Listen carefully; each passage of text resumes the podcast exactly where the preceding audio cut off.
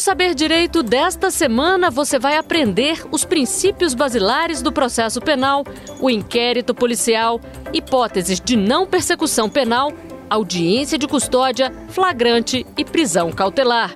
As aulas são com o professor Arthur Alexandre.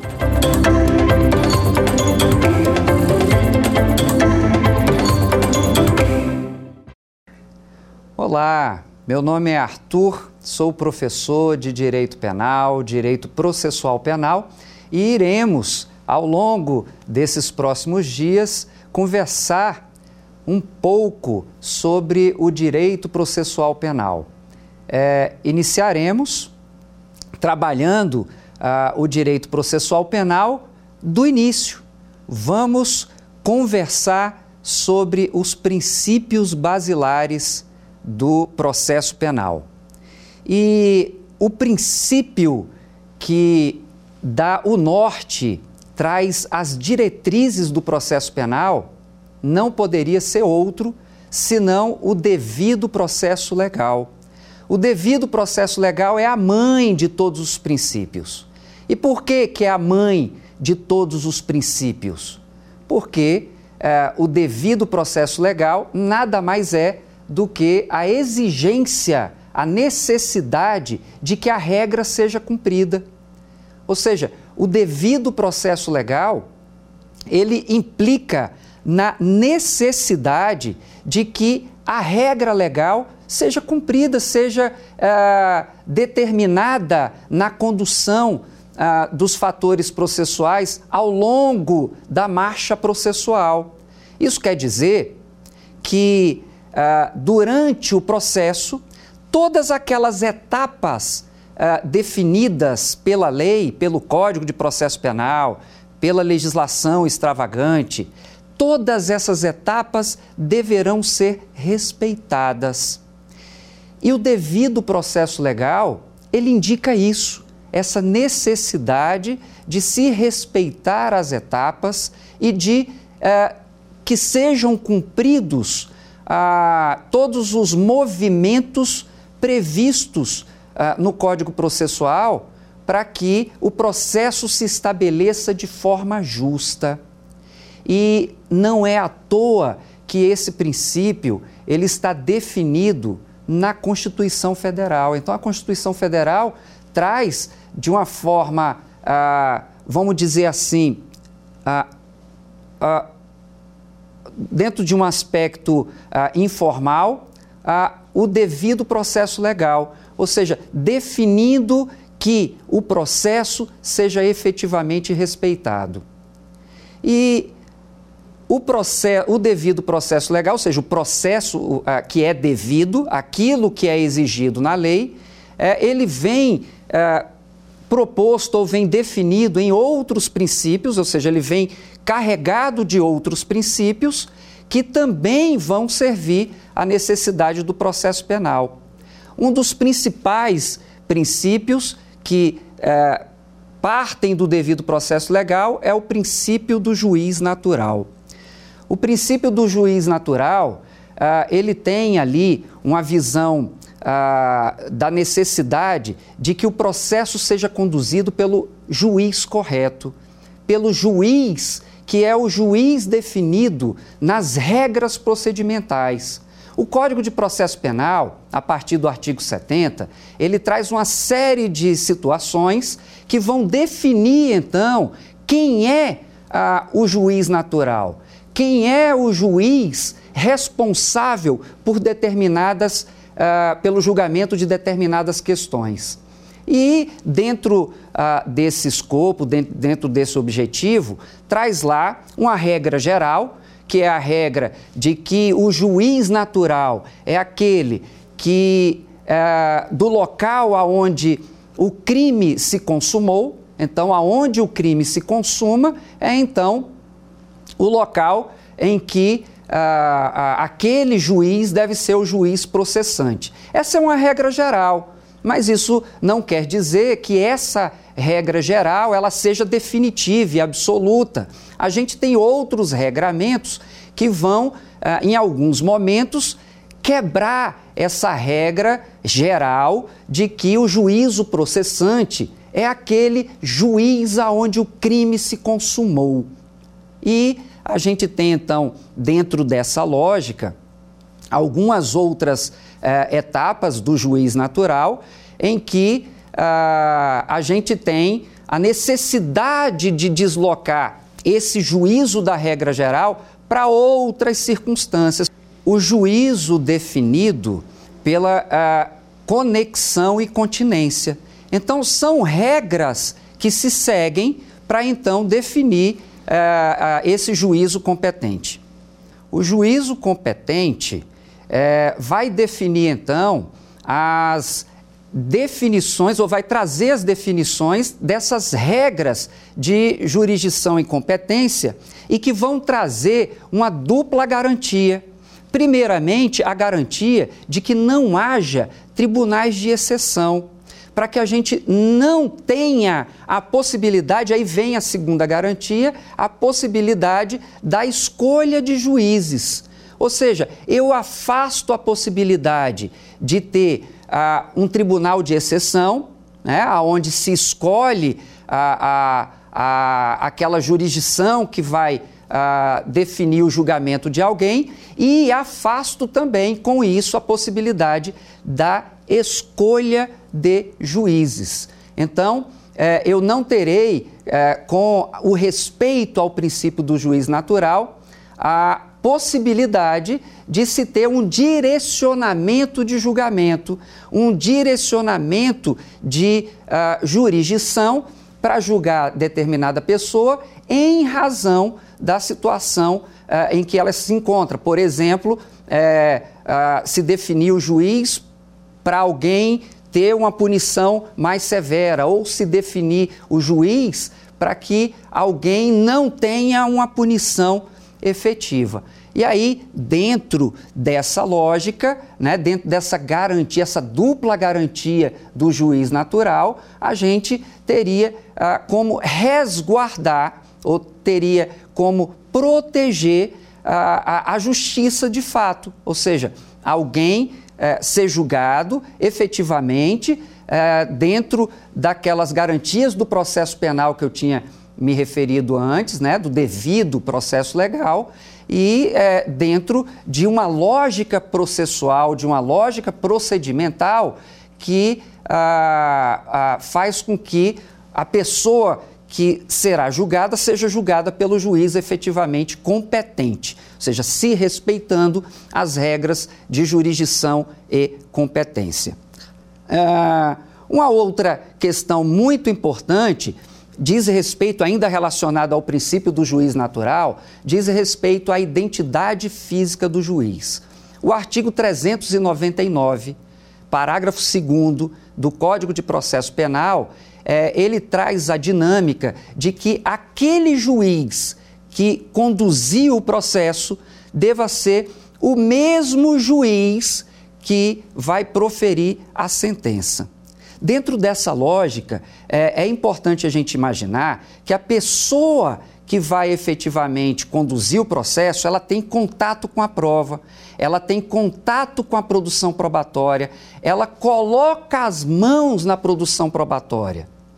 E aí, essa pessoa que tem contato com a produção probatória, esse magistrado, ele tem condições de decidir a demanda de uma forma muito mais adequada do que outro magistrado.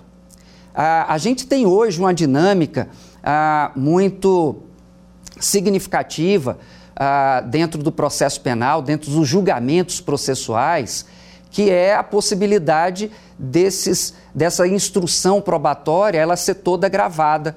Então, toda a audiência ela é gravada. A, a oitiva da vítima, a oitiva da testemunha de acusação, das testemunhas de defesa, o interrogatório do acusado. Essa dinâmica da produção probatória na audiência de instrução, ela é gravada. E aí a, a, gente pode imaginar que, por ser gravada, qualquer juiz que assista à gravação, ele teria condições, então, de... Ah, resolver o problema e de sentenciar, né, de condenar ou absolver o acusado. Porém, não é tão simples assim, porque aquele juiz que está conduzindo a produção probatória, é, é, ele é o juiz que consegue é, dar a dinâmica daquela instrução processual, né, apresentando, abrindo a possibilidade para as perguntas da acusação, para as perguntas da defesa. Então, toda essa dinâmica, ela acaba ah, ah, sendo conduzida pelo juiz e o juiz, muitas vezes ao final, acaba formulando questionamentos, formulando perguntas, seja para a vítima, seja para as testemunhas ou até mesmo para o acusado no seu interrogatório, perguntas muitas vezes que ah, esclarecem o magistrado no momento de definir então a responsabilidade do acusado. E aquele magistrado que não teve condições de conduzir essa dinâmica procedimental, ele ah, vai ficar então sem condições de fazer os seus questionamentos. Ou seja, aquele juiz que teve contato com a prova, ele tem muito mais condições de concluir de forma mais adequada a respeito da responsabilidade do acusado do que o juiz que não teve eh, esse contato direto com a prova, esse juiz que não teve a, a, a, oportunidade de conduzir essa instrução processual. E por isso a importância dessa regra da identidade física do juiz. A identidade física do juiz é um princípio ah, calcado nesse artigo 390 do CPP, que está vinculado ao princípio do juiz natural. Né? Então, dentro dessa dinâmica do juiz natural, a gente tem então o princípio da identidade física do juiz. Um outro princípio que eh, não poderíamos deixar de comentar eh, é o princípio da igualdade das partes, né? também ah, trabalhado ah, em algumas doutrinas como paridade de armas. O princípio da igualdade das partes, ele indica a necessidade de que, como o nome já diz, que as partes processuais, elas sejam tratadas e sejam conduzidas no processo de forma igualitária. Não se pode ter na condução processual ah, uma parte com mais direitos do que outra parte. É importante que essa igualdade das partes ela seja conduzida de forma tranquila ao longo da instrução processual e ao longo de todo o caminhar do processo penal, ah, de forma, é, é, com essa forma tranquila pelo magistrado. Que o magistrado tenha condições de oportunizar a acusação e a defesa ah, tratamento igualitário, tratamento igual. E como é que se dá esse tratamento igual? O tratamento igual se dá ah, oportunizando a defesa, oportunizando a acusação situações que não destoem uma da outra ou, ou uma parte da outra. Se oportunize a, o Ministério Público na ação penal a, as mesmas a, as mesmas condições ou as mesmas ideias que são trabalhadas pela defesa. Então, se a acusação ela traz situações uh, de produção probatória ou a oportunidade de oferecer pro, situações de produção probatória, deve ser oportunizada a defesa a, o contraditório, a oportunidade de se opor a essas situações trazidas, essas, essas produções probatórias trazidas pela acusação e vice-versa.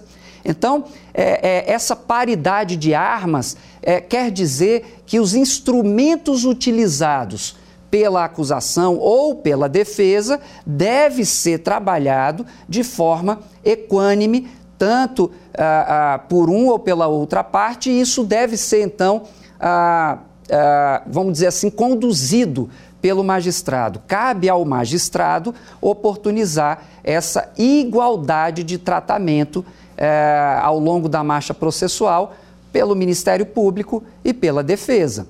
Essa igualdade é, de tratamento, ela é trabalhada no caput, na cabeça do artigo 5 da Constituição Federal, que dizem que todos, que diz que todos devem ser Uh, tratados da mesma forma, todos são iguais perante a lei, ou seja, a lei ela deve ser oportunizada, ou a, ou a interpretação legal deve ser oportunizada de forma igual para as duas partes. No processo penal, isso não pode ser diferente. Deve ser dado, então, o tratamento igualitário, tanto para a acusação quanto para a defesa. Né? Então, é, é, esse princípio da igualdade é, das partes, ele define muita coisa no processo penal. Ele traz a possibilidade de, no processo penal, a gente não ter a chance uh, uh, do tratamento injusto uh, ou da produção probatória injusta, aonde eu produzo a prova somente para um lado, em detrimento de outro lado.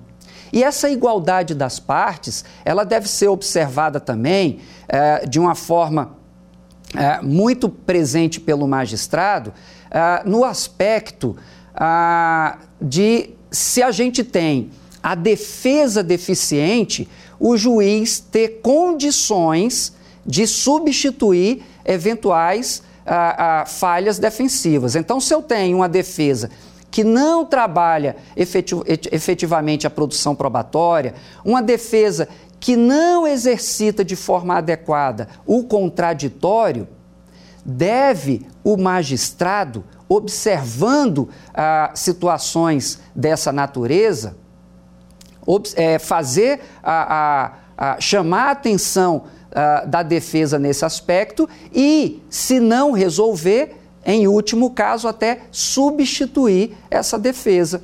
Uh, são situações uh, muito pontuais em que isso acontece, né? mas, se acontecer, para que seja efetivamente garantida essa igualdade das partes, é importante que o juiz, atento a isso, uh, faça a substituição caso seja necessário. Uh, em é, é, sequência a essa ideia aí dos, das situações principiológicas, a gente tem também o contraditório e ampla defesa. O contraditório e a ampla defesa estão relacionados, como eu já falei antes, a esse princípio da igualdade das partes. Ou seja, é, o princípio da igualdade das partes, ele exige que seja garantida a ampla defesa e ao contraditório. A ampla defesa está relacionada, como o nome já, já é bem indicativo, à defesa do acusado. Ou seja, a gente não tem ampla defesa para a parte acusatória, para o Ministério Público. A ampla defesa diz respeito, então, à possibilidade da defesa usar de forma ampla todos os meios permitidos no direito. Então, tudo aquilo que a lei, de alguma forma, autoriza para a produção ah, probatória ah, da defesa, deve ser garantido, então, a, a, a esse lado a, a, da lide processual. O contraditório, ele está relacionado às duas partes, tanto ao Ministério Público quanto à defesa. É, o que quer dizer o contraditório? É, e a possibilidade, é dada a possibilidade para uma ou para outra parte de contraditar, de trazer uma contra-informação àquilo que é produzida pela parte contrária.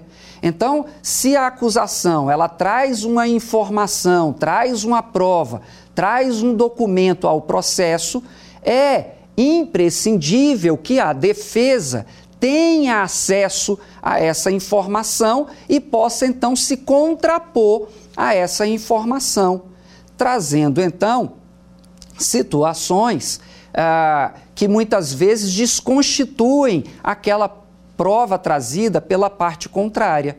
Então, é, esse conjunto é, de princípios da ampla defesa e do contraditório, eles são importantes também para a formação uh, da justiça, porque é com essas informações trazidas ali na dialética processual que o juiz vai ter condições de formar então uh, o seu ah, vamos dizer assim, o, o, seu conjunto de eh, conclusões a respeito daqueles fatos.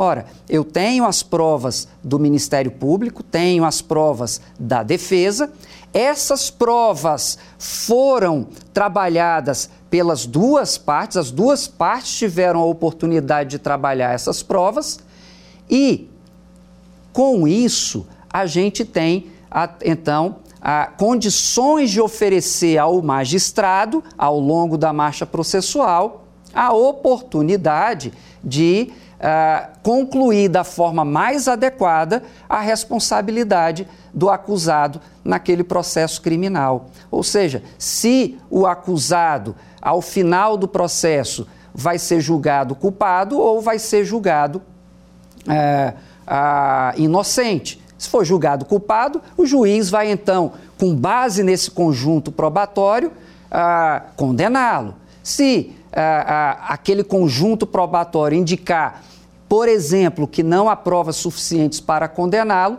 vai então absolvê-lo. E essa é a dinâmica, então, que se estabelece dentro ah, dessa dialética processual aonde a acusação tem a sua oportunidade, a defesa também tem a sua oportunidade, trabalhando ah, de forma ah, ah, igualitária né, e seguindo os procedimentos previstos em lei. Né? Então a gente viu que essa necessidade do respeito às regras processuais, devido processo legal, a gente é, é, passou então pela necessidade de se ter um juiz natural competente, esse juiz natural competente que vai definir então, né, dentro dessas regras de competência, né, esse juiz é, que não vai é, ser um juiz escolhido por ninguém, esse juiz vai ter, então, condições de estabelecer a igualdade das partes, e essa igualdade das partes, vejam que eu estou ligando um princípio no outro, vai permitir, então, uh, o exercício efetivo da ampla defesa e o exercício efetivo do contraditório. É aquilo que eu estava eh, mencionando, que isso tudo, então, ajuda a construir a dialética processual, né? onde eu tenho, então, a, a, a oportunidade de se estabelecer é, essas circunstâncias de forma igualitária para as duas partes.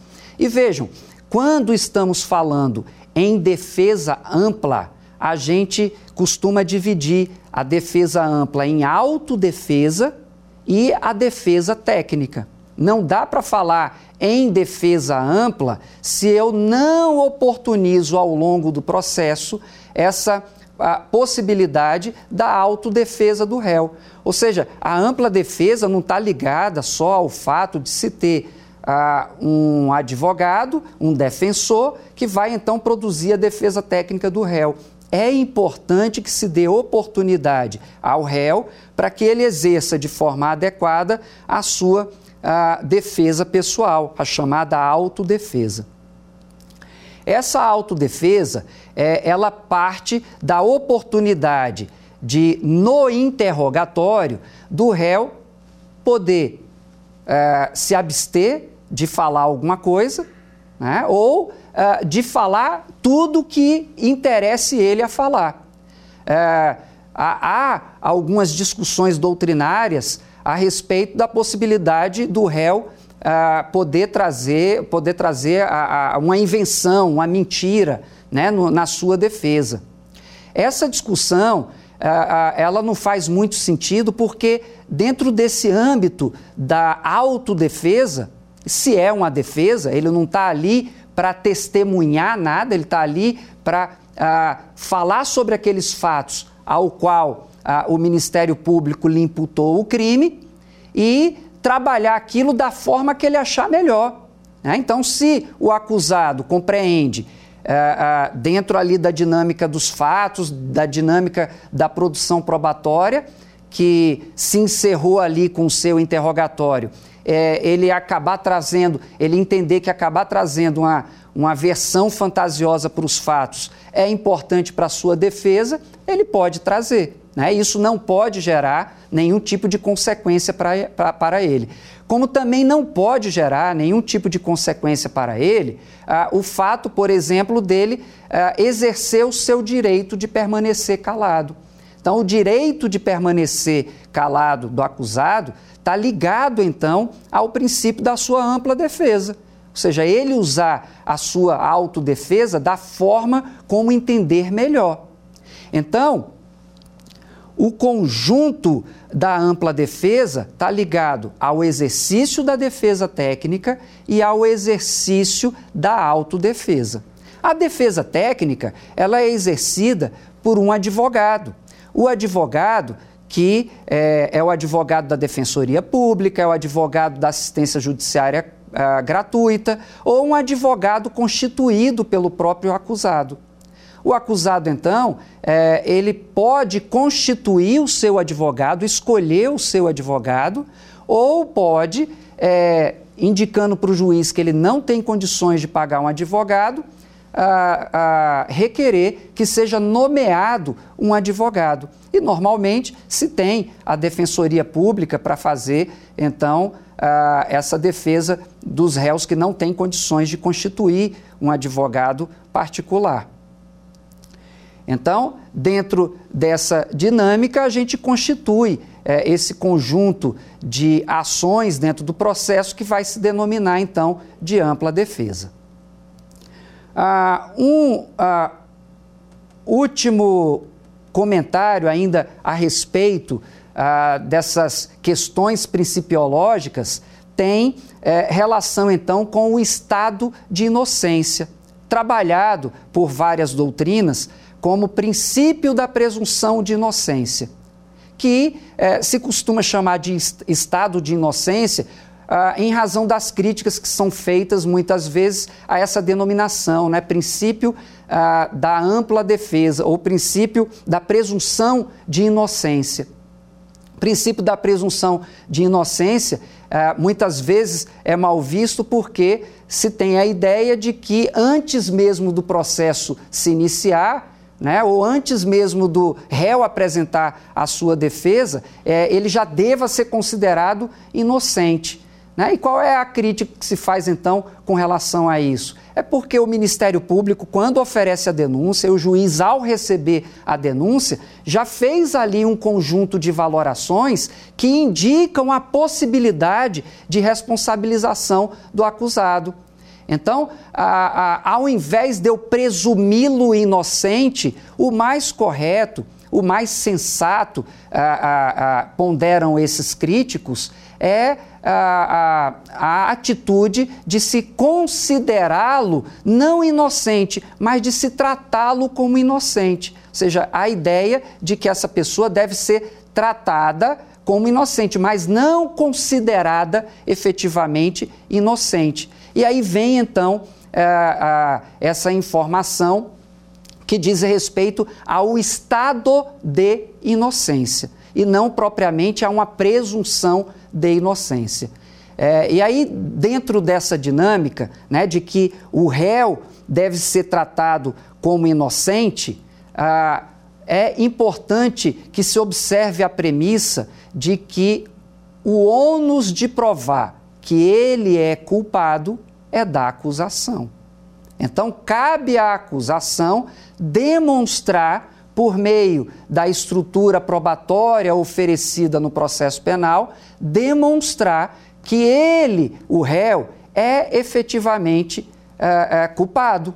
Ou seja, deve o Ministério Público, dentro dessa dinâmica, é, não somente apontar o réu como culpado, deve demonstrar tem o compromisso de convencer o magistrado, o juiz, que uh, ele uh, é efetivamente uh, o, o, o, o autor daquela acusação que está definida na denúncia. Né? E aí, dentro dessa estrutura né, do estado de inocência, a, a gente não havendo a possibilidade ou a ideia de que o réu é efetivamente culpado, ele deve então ser absolvido. Né? Aquela dinâmica ou aquela ah, proposta doutrinária de que ah, não somente o réu seja tratado como inocente, mas como, ah, ah, na hipótese dele ser efetivamente ah, ah, inocentado pelo conjunto probatório, ele eh, ter a possibilidade da sua absolvição em razão da dúvida. Né? Ou seja, a, a gente pode ter ao final do processo penal a conclusão uh, definitiva de que ele não praticou a conduta, ou pode ter a, a conclusão de que não tem a prova suficiente para condená-lo. E aí, não havendo a prova suficiente para condená-lo, na dúvida, deve então o réu ser absolvido. É, então, dentro, é, eu trouxe aqui um conjunto de princípios que é perceptível que eles estão ligados entre si. Né? Então, a gente teve a, a, a ideia a, do devido processo legal, ou seja, as regras do processo penal devem ser obriga obrigatoriamente obedecidas.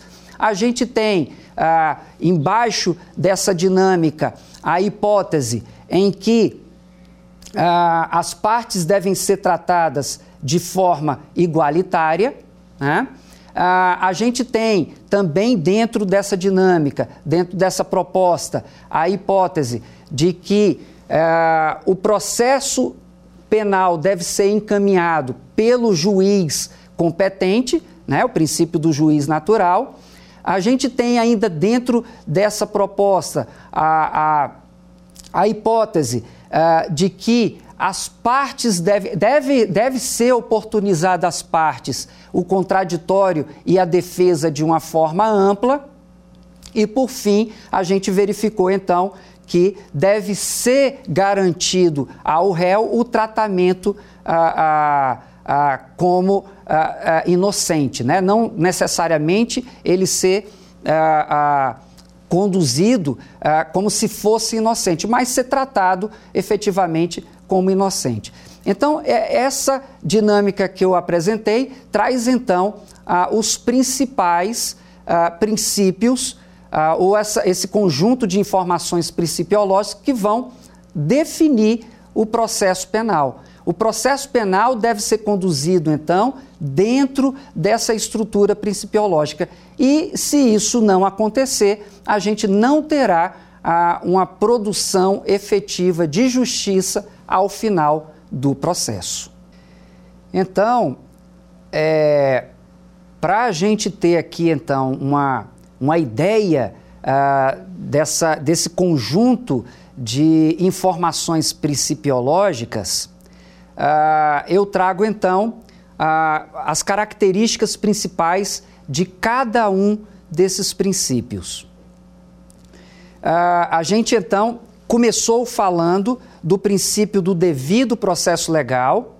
Uh, esse princípio está, então, estatuído no, uh, na linha 54 do artigo 5 da Constituição Federal, que diz que ninguém será privado da liberdade ou dos seus bens sem o devido processo legal. E isso quer dizer que o devido processo legal ele é importante para que se garanta, então, a, a, condução de um processo efetivamente justo. Uh, o devido processo legal uh, obriga o magistrado a respeitar as normas uh, previstas em lei. É o, é o respeito ao estabelecido né, no processo penal. É, se garante, então, com o devido processo legal, um processo igualitário, com um juiz independente e imparcial, dando às partes o mesmo tratamento. Né? Então vejam, o devido processo legal ele é a mãe de todos os demais princípios, porque é a partir dele que a gente então estabelece aí eh, as demais regras processuais, como eh, o juiz natural, a igualdade das partes, o contraditório e a ampla defesa, né? e outros princípios também, como a razoável duração do processo, a presunção de inocência, é, é, enfim, os de, todos os outros demais processos estariam então basilados pelo uh, devido processo legal. É, nós comentamos também, trabalhamos o princípio do juiz natural. Né? O princípio do juiz natural traz então essa necessidade do respe dos respeitos às regras de jurisdição e competência, traz então essa dinâmica de se dar uma dupla garantia ao jurisdicionado, né, a garantia da vedação do tribunal de exceção e a garantia da proibição da escolha de juízes. Né? O que, que, seria essa vedação do tribunal de exceção? Né? Não trazer, então, como consequência a, a, a escolha de determinado a, juízo né? ou de determinado tribunal para julgar aquele, aquele réu ou determinado crime. Né? E a proibição da escolha de juízes, né? para que não se tenha juízes apontados de forma, vamos dizer assim, uh, uh, específica para julgar determinada pessoa. E a gente trouxe também a ideia da identidade física do juiz, ou seja, aquela hipótese em que, conforme traz a previsão do Código de Processo Penal, o juiz que conduzia a instrução não deva ser o juiz que vai então proferir a sentença. Né? Então, o juiz que profere a sentença deve ser o mesmo que trabalhou toda a produção probatória. E isso, então, dá uh, uma garantia ainda maior para a formação da justiça. É, temos também, passamos também pelo princípio da igualdade das partes, né, que também é, eu chamei de paridade de armas, que está no caput do artigo 5 da Constituição Federal né, que traz então a ideia de que acusação e defesa devem estar em igualdade de condições processuais. Né? Isso quer dizer que é, essas partes no processo elas devem então ter uh, não devem ter tratamento distintos, devem ter então um tratamento igualitário. É, isso traz então, ó, trazendo aqui a ideia de um princípio para o outro, a garantia do contraditório e da ampla defesa.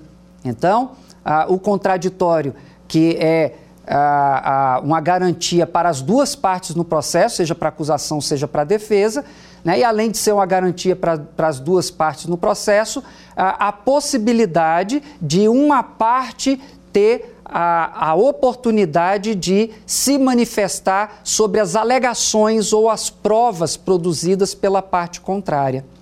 A ampla defesa, garantida tão somente à defesa, é, a, ao réu. Né? E aí o réu teria então a oportunidade de, dentro daquilo que é oferecido pela lei, né? pelas, pelas garantias legais, é, trazer tudo o que interessa a sua defesa, seja com argumentos, seja com documentos, seja com qualquer outra espécie de produção probatória, a oportunidade então de contrapor o lado contrário.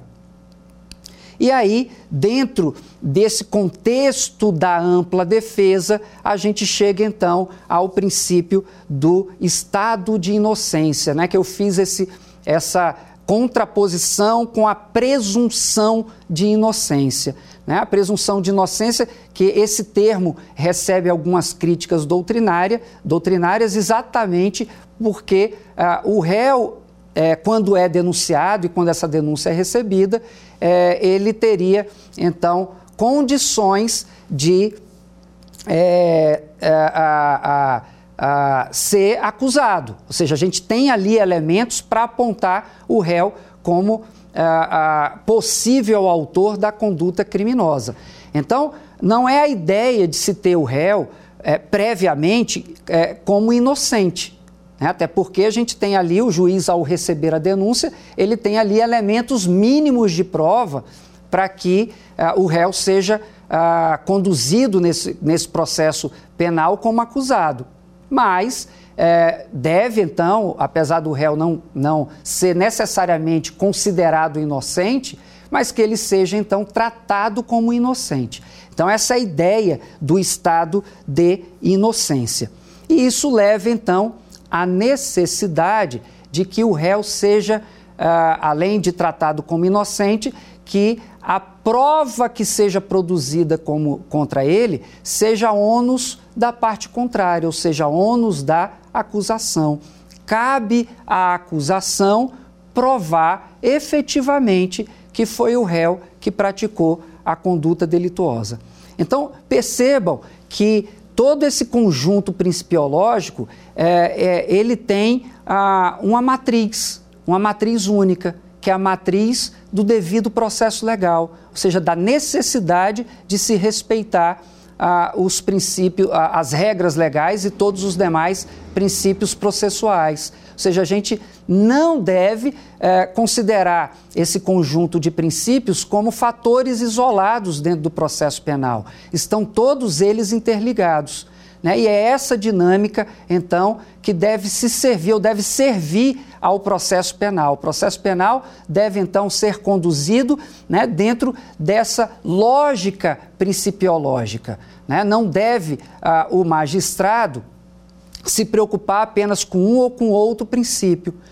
Todos esses princípios devem, então, eh, ser ah, ah, conduzidos pelo magistrado ao longo da marcha processual para que todas as garantias, sejam para acusação, sejam para defesa, é, efetivamente é, é, se, se valorizem, se respeitem pelo magistrado. Por que pelo magistrado? Porque é ele, cabe a ele a, a, a maestria, ele é o maestro do processo, é ele que vai efetivamente conduzir a, a, o caminhar processual, todas as etapas do processo. Né? E dentro dessa lógica, obviamente, é, ele é o principal ator processual. Né? E aí, é, com essa condução justa, equilibrada do magistrado, em cima dos princípios processuais, a gente consegue efetivamente ter aí uma condução adequada e justa do processo. Então, ah, vamos ao final então de, dessas considerações a respeito dos princípios ou dos principais princípios processuais. Existem outros princípios, mas esses são os principais. Ah, ah, verificar então alguns questionamentos, algumas perguntas a respeito desses, eh, eh, dessas ideias que eu trouxe aqui para vocês no dia de hoje.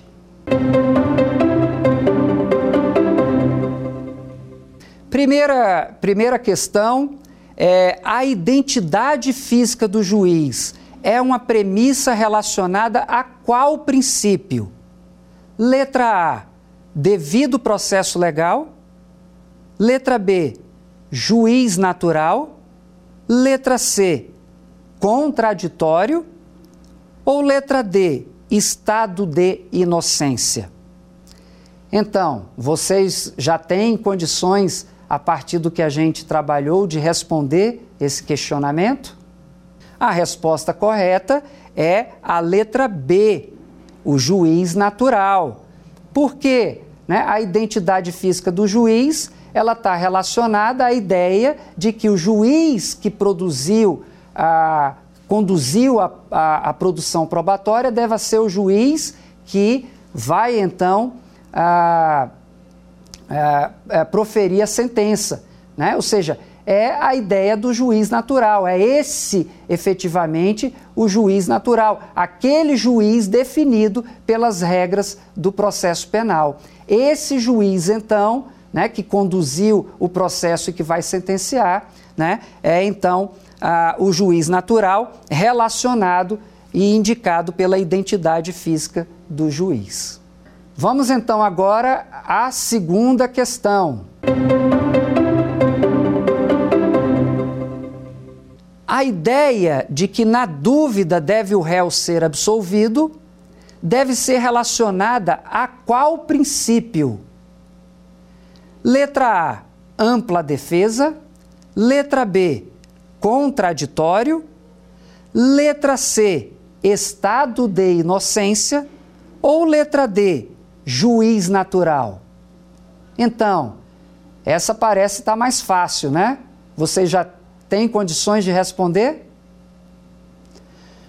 Vamos lá, a resposta correta então é o estado de inocência. Né? É aquela, é, é aquela ideia de que, na dúvida, o réu deve ser absolvida, absolvido, em dúbio pro réu, né? aquela ideia de que o réu deve ser então tratado como inocente. E na dúvida, a consequência então do estado de inocência é que, na dúvida, ele deve ser então absolvido.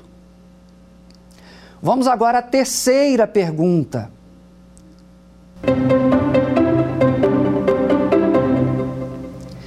Vedação a tribunais de exceção tem relação direta com letra A, ampla defesa, letra B, estado de inocência, letra C, juiz natural e letra D, igualdade das partes. Então, vocês já conseguem uh, responder a questão?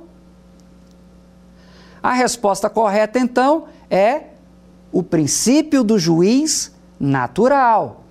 O princípio do juiz natural, como a gente conversou anteriormente, ele tem uma dupla garantia, ou ele traz uma dupla garantia dentro da sua estrutura principiológica. Né? Uma das garantias é exatamente a vedação aos tribunais de exceção.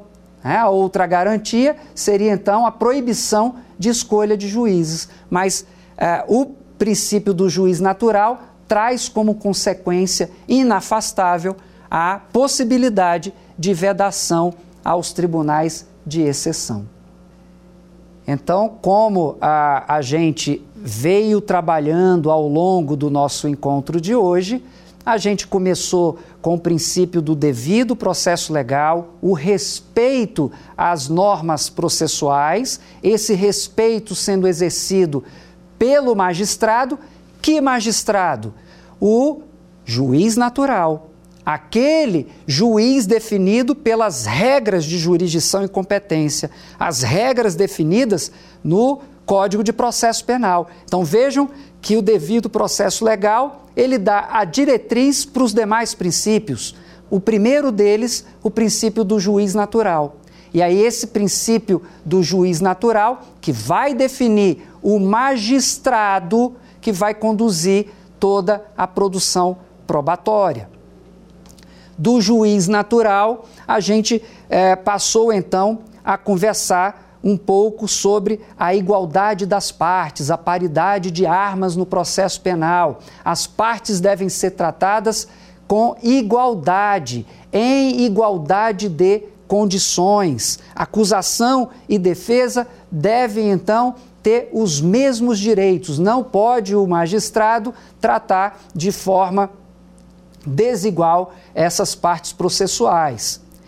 É, nesse caminho, juiz natural, igualdade das partes, o contraditório e a ampla defesa. Essas partes devem ser tratadas de forma igual, iguais, dando-se a oportunidade de se contrapor umas às outras. A acusação contrapor a defesa e a defesa contrapor a acusação. O contraditório garantido às duas partes. É? E a defesa a sua amplitude de defesa. Ou seja, a defesa pode trabalhar de forma ampla, não pode o magistrado, aquele juiz natural, inibir a produção probatória. Toda aquela prova que é efetivamente ah, ah, garantida por lei deve ser então oportun, oportunizada à defesa de forma ampla, efetivamente ampla. E aí a gente caminhou então para o princípio do estado de inocência, aonde o réu deve ser então tratado como inocente é, e é, a conclusão de que é ônus da acusação a, a, a prova de que o réu é efetivamente culpado. Ou seja, o réu não tem a obrigação de provar a sua inocência. Deve ter a obrigação, sim, a acusação de provar que o réu é culpado. Então, esse, dentro desse contexto, a gente tem aí o princípio do estado de inocência. Na próxima aula, a gente vai, dentro dessa ideia dos conjuntos principiológicos, trabalhar o início do processo penal, que está dentro do contexto da investigação policial. Então, na próxima aula, é, continuem conosco. Ah, trabalhando e compreendendo as regras do processo penal desde o início. Nesse caso aqui, a gente vai então conduzir a, a investigação policial, a, o inquérito policial. Muito obrigado.